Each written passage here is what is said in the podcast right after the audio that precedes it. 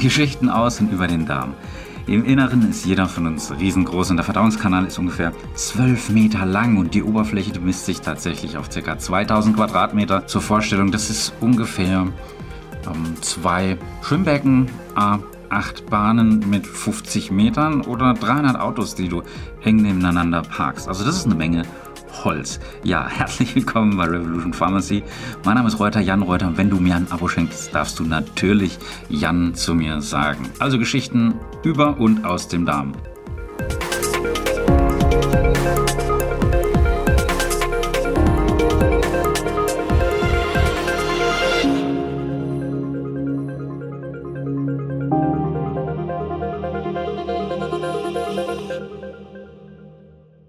Kommen wir gleich zur Darmdurchgangszeit. Mega spannend. Das ist eine höchstpersönliche Angelegenheit. Keiner redet darüber.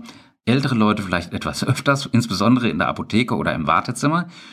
Und diese Darmdurchgangszeit ist eine höchst unterschiedliche ähm, Geschichte. Je nachdem, wie aktiv an dem bestimmten Tag was gegessen wird, was getrunken wird, gleichzeitig ähm, wie aktiv warst du, wie äh, doll hast du dich bewegt und gleichzeitig muss ich aber auch sagen, dass bei Frauen und Männern hier ganz erhebliche Unterschiede auftauchen und beim Mann, da dauert der Weg von Mund bis unten raus so 50, maximal 60 Stunden, eher 50 Stunden und bei der Frau dauert es im Durchschnitt 72 Stunden. Das heißt, die Nahrung bleibt bei der Frau fast einen ganzen Tag länger liegen. Aber ob das konkret Folgen hat, das weiß man nicht so wirklich. Was ich weiß, ist, dass tatsächlich mehr Frauen als Männer bei uns Abführmittel kaufen. Letztendlich kann ich dann doch nicht äh, ganz explizit sagen, ob es dann mehr Männer oder Frauen sind, weil die Frauen kaufen ja eh ähm, die gesunden oder eben auch die ungesunden Medikamente ein. Insofern ähm, kann ich es hier nicht ganz genau festzurren.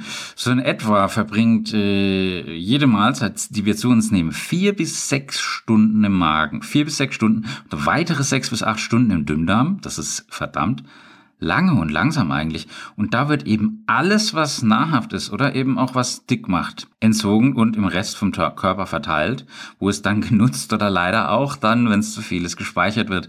Und danach folgen bis zu drei Tage ein Aufenthalt im Dickdarm. Und ja, da ist es nicht besonders schön. Da sind dann nämlich Milliarden von Bakterien und die nehmen alles auf, was der übrige Darm nicht hat verarbeiten können. Und das sind vor allem die Ballaststoffe. Und deswegen äh, sage ich äh, mir auch immer, nimm mehr Ballaststoffe zu dir.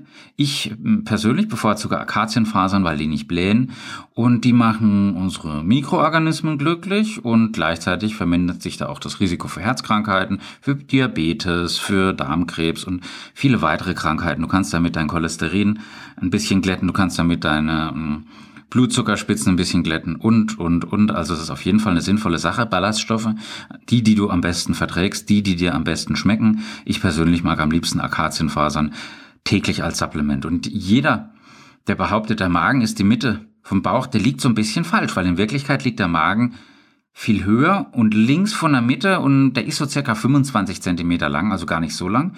wie so eine Art Handschuh sieht es aus, wie so eine Art Boxhandschuh ist es geformt und das Ende am Handgelenk, wo eben die Nahrung eintritt, das ist der Magenmund. Und der Magen ist gar nicht so aktiv, wie man glaubt. Trotzdem schreiben mit dem ganz, ganz viele Verdienste zu. Er trägt auf jeden Fall schon mal physikalisch ein bisschen zur Verdauung bei, weil er einfach den Inhalt zusammenpresst und den dann noch mit Salzsäure wirklich durchdrängt. Und das ist zwar nützlich, es würde aber auch ohne gehen. Klammer auf, der Patient, der einen Magenschutz, also einen Protonenpumpehemmer wie Pantoprazol oder Omeprazol zu sich nimmt, der hat keinen sauren Magen. pH und da wird dann eben auch nicht der Speisebrei mit Salzsäure durchdrängt. Klammer zu. Und es gibt auch viele Menschen, die leben ohne Magen sehr gesund, weil eigentlich spielt sich die Verdauung und die Resorption viel weiter unten ab. Und in den Magen passt ein Volumen von ungefähr anderthalb Liter rein. Das ist gar nicht so viel. Also das sind drei halbe, meine lieben Freunde. Und im Vergleich zu anderen Tieren ist es wirklich nicht viel. Beim Hund ist es ungefähr das Doppelte. Also der verträgt zumindest von der Menge her das Doppelte.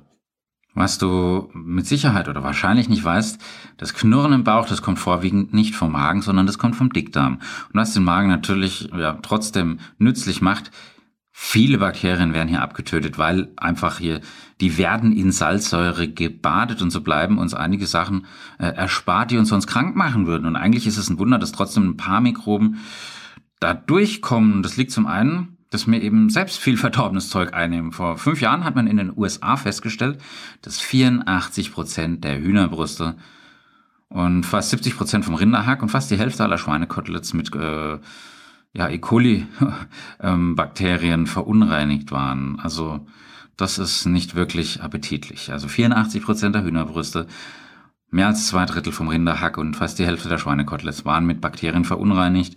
Und es sterben tatsächlich jedes Jahr 3000 Menschen in den USA an einer Lebensmittelvergiftung. Und über 100.000 kommen deswegen ins Krankenhaus. Und das ist eine entsetzliche Sache, so zu sterben. Es ist ein grausamer Tod. Wir schreiben das Jahr 1992 im Dezember. Lauren Beth Rudolph ist in einer Burgerkette und die heißt Jack in the Box und isst da einen Cheeseburger. Kommt da täglich tausendmal vor oder öfters. Fünf Tage später war sie im Krankenhaus. Ähm, starke Bauchkrämpfe, Fieber, blutiger Durchfall, dreimal Herzstillstand, tot mit sechs Jahren. Es kam dann zu weiteren Einlieferungen in Krankenhäusern und drei weiteren Todesopfern. Ja, die Burger, die waren zu kurz gegart.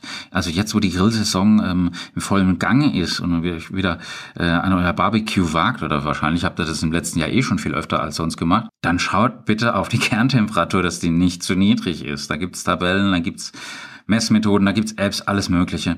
Und da war eben noch dementsprechend E. coli mit drin und das hat diesem jungen Kind den Tod gebracht.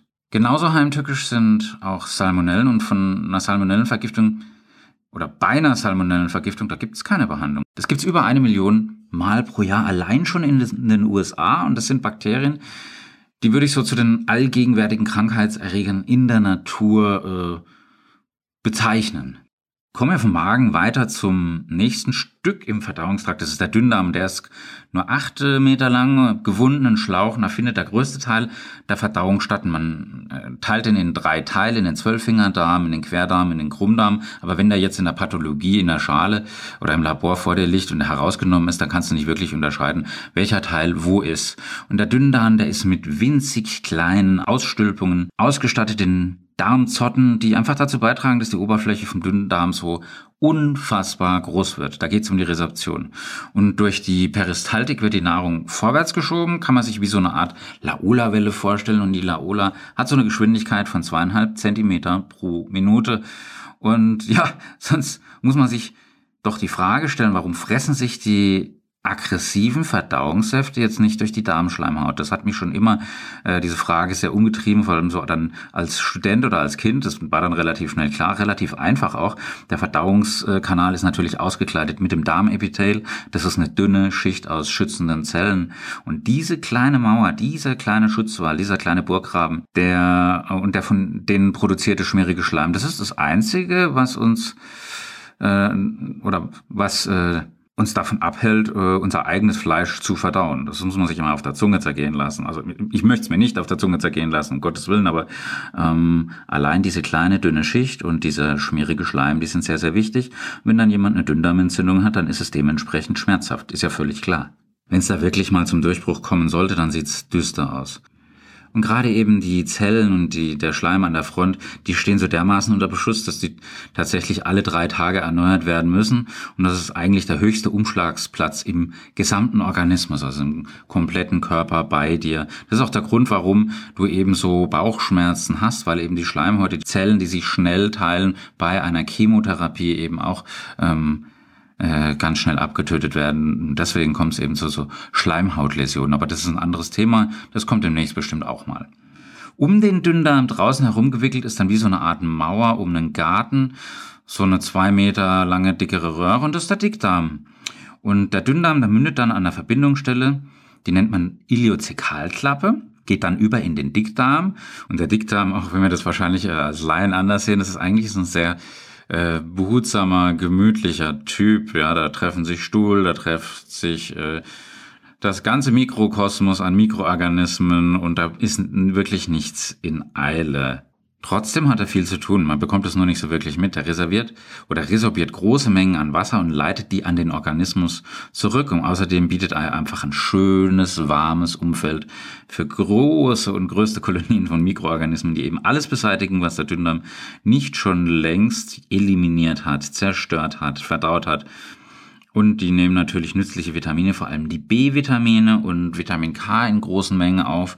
Die führen sie dann auch wieder deinem Körper zu. Was dann zurückbleibt, das wird dann eben als Stuhl für die Ausscheidung vorbereitet. Und in den westlichen Ländern produziert ein erwachsener Mensch ungefähr 200 Gramm Stuhl am Tag. Da würde der eine oder andere sagen, das reicht niemals. Andere würden sagen, oh Gott, wenn es nur so viel wäre. Ne? 73 Kilo im Jahr sind es dann oder 6,5 Tonnen im Lauf eines Lebens. Ja, da kenne ich einige, die haben schon mehr und auch einige, die haben schon weniger. Aber das äh, nur am Rande. Und der Stuhl besteht zum größten Teil eigentlich aus abgestorbenen Bakterien, aus ähm, unverdauten Ballaststoffen, ja, ähm, abgeschrubbelten, abgeschafften Darmzellen und den Überresten einfach von den toten roten Blutzellen, also von den Erythrozyten.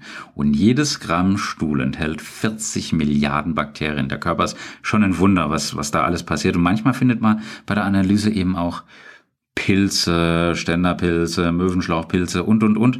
Und an der Stelle ähm, gleich nochmal ein Hinweis auf die zwei Podcast-Folgen vom 6. April 2020. Da geht es um Darmflora und Fettleibigkeit. Da gibt es nämlich einen Zusammenhang und dann jetzt dieses Jahr im, am 12. April Darm plus Hirn und Mikrobiom, beide Folgen.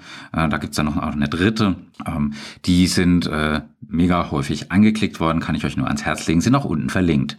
Spannend ist, ähm, die Organismen jetzt ständig äh, Darmbewohner sind oder eher auf der Durchreise sind, die dann rauskommen. Das lässt sich nicht in jedem Fall ganz konkret feststellen. Darmanalytik ist schon und Stuhlanalytik ist schon extrem weit, machen wir auch viel in der Apotheke mit äh, ein paar Labors zusammen.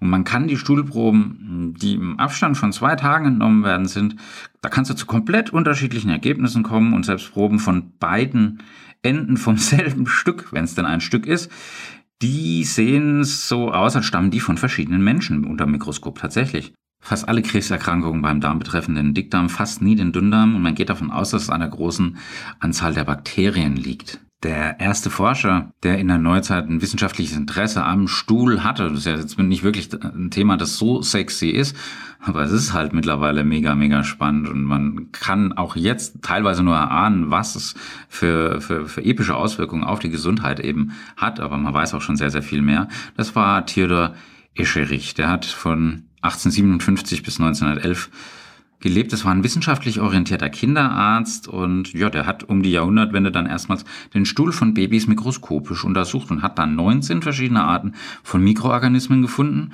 Und das waren ja Babys, die nur Muttermilch und Atemluft zu sich genommen haben, sonst nichts. Sonst nichts. Und am häufigsten unter den Darmbewohnern ist ein Bakterium, das zu seinen Ehren dann den Namen E. coli erhalten hat. Kennt jeder. Er leider nicht. Er hat es nie erfahren. Der ist leider vorher verstorben.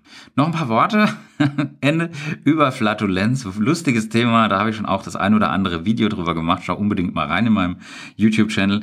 Der höfliche Begriff für einen Furz besteht zu circa zur Hälfte aus CO2, knapp 40 Prozent Wasserstoff und Stickstoff bis zu 20 Prozent. Man sieht das dann auch in der Hose, wie viel Wasserstoff da dabei war, wie viel Stickstoff oder eben CO2. Und im Einzelnen schwanken die Anteile aber von Mensch zu Mensch auch und auch von Tag zu Tag war dann eben, ja, was hast du gegessen, was hast du getrunken und, und, und. Und so ungefähr ein Drittel aller Menschen produziert Methan. Das ist das berüchtigte Treibhausgas. Bei zwei Drittel ist das gar nicht vorhanden. Aber die Analyse von Darmwinden ist jetzt auch keine besonders exakte Wissenschaft und ist auch nichts. Klar, Gaschromatographie kannst du da machen, aber es ist nicht wirklich ähm, so zielführend. Der Geruch vom Furz, der ist äh, im Wesentlichen auf Schwefelwasserstoff zurückzuführen. Apotheker und PTAs wissen, worüber ich spreche.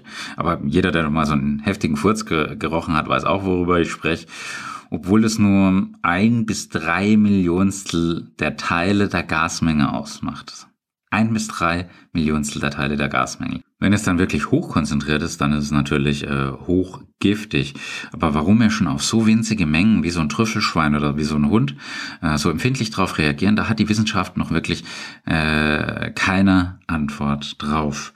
Und so ein Furz kann natürlich ein recht exklusives Gemisch sein. Das hat 1978, mein Geburtsjahr, da ist in Nancy in Frankreich ein 69-jähriger Mann, der hatte nur ganz normale ähm, kleine Eingriff am Darm, im Darm. Und ja, da sollte einfach äh, elektrischer Draht in den Enddarm eingeführt äh, werden, um Polypen zu veröden. Es kam dann tatsächlich zu einer Explosion und den liebsten Mann oder den guten Mann hat es dann buchstäblich in alle Stücke zerrissen. Das war nur eines von vielen belegten Beispielen für eine Explosion von Darmgasen während einer Analoperation. Heute macht man dann eine Laparoskopie oder eine Schlüssellochoperation und dann wird der Darm mit CO2 aufgeblasen. Das vermindert einfach nicht nur die Unannehmlichkeiten und die Narbenbildung, es beseitigt dann eben auch die Gefahr äh, für solche exklusiven Missgeschicke. Wäre auch meine Wahl dann CO2. Ja, und ja, wir hören uns spätestens in einer Woche mit einer neuen Folge. Bis dahin wünsche ich dir einen Mega-Start in die neue Woche. Am anderen Ende war der Jan. Wenn mir ein Abo schenkt, darf natürlich auch Jan zu mir sagen, zieht die Mundwinkel nach oben. Love, Peace, Bye.